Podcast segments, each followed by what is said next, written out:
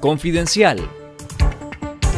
Esto es Confidencial Radio, las noticias con Carlos Fernando Chamorro y los periodistas de Confidencial y esta semana.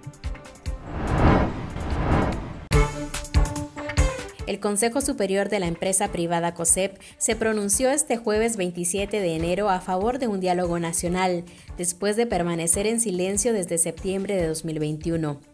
La cúpula empresarial endosó una petición de familiares de los presos políticos que demandan la libertad de todos los reos de conciencia y la anulación de los juicios políticos, pero agregó la solicitud de un diálogo sin precondiciones el COSEP acogió el pronunciamiento que dieron a conocer los familiares de 26 presos políticos y al que posteriormente se sumaron otros, en el cual apelan a los gobernantes, a las fuerzas vivas de la nación y a la Iglesia Católica a construir puentes que ayuden a vencer desconfianzas.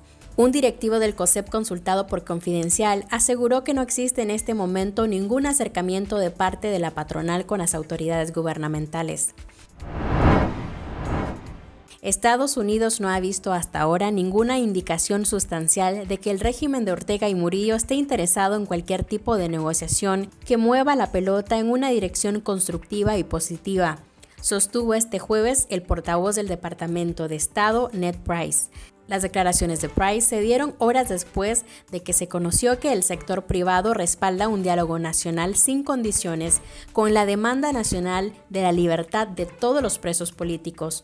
El funcionario aseguró que si viesen el interés de conversar sería algo bueno y sería apoyado por la administración estadounidense, según corresponda, y reiteró las denuncias de Estados Unidos de que las votaciones de noviembre pasado fueron una pantomima, tal como la llamó el presidente estadounidense Joe Biden.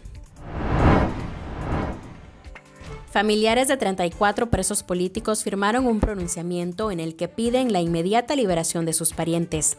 Acogemos, saludamos y manifestamos nuestra decisión de trabajar en pro de cualquier iniciativa en aras de anuar esfuerzos para la apreciada libertad de cada uno de los 170 presos políticos detenidos injustamente, cita un apartado del pronunciamiento.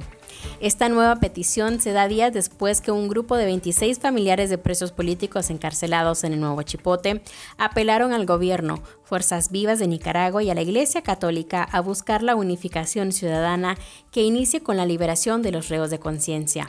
Entre los firmantes de este nuevo pronunciamiento están los familiares de los ex aspirantes presidenciales Juan Sebastián Chamorro, Cristiana Chamorro, Miguel Mora y Félix Maradiaga, así como de las dirigentes de UNAMOS Tamara Dávila, Suyen Barahona, Ana Margarita Vigil y Dora María Telles, el gerente general del diario La Prensa, Juan Lorenzo Holman, y el presidente ejecutivo de Banpro, Luis Rivas. La jueza Rosabelia Vaca Cardosa de Chinandega rectificó la condena contra el opositor Donald Margarito Alvarenga Mendoza y le impuso una pena de 12 años de cárcel bajo las leyes de ciberdelitos y soberanía, después de una sentencia inicial de 7 años y medio de prisión. La sentencia fue leída por la jueza el 18 de enero, pero un día después, Vaca Cardosa emitió un acto de rectificación en el que cambió la condena. Según la judicial, en la sentencia inicial omitió el concurso real, por lo que la pena debía ser rectificada.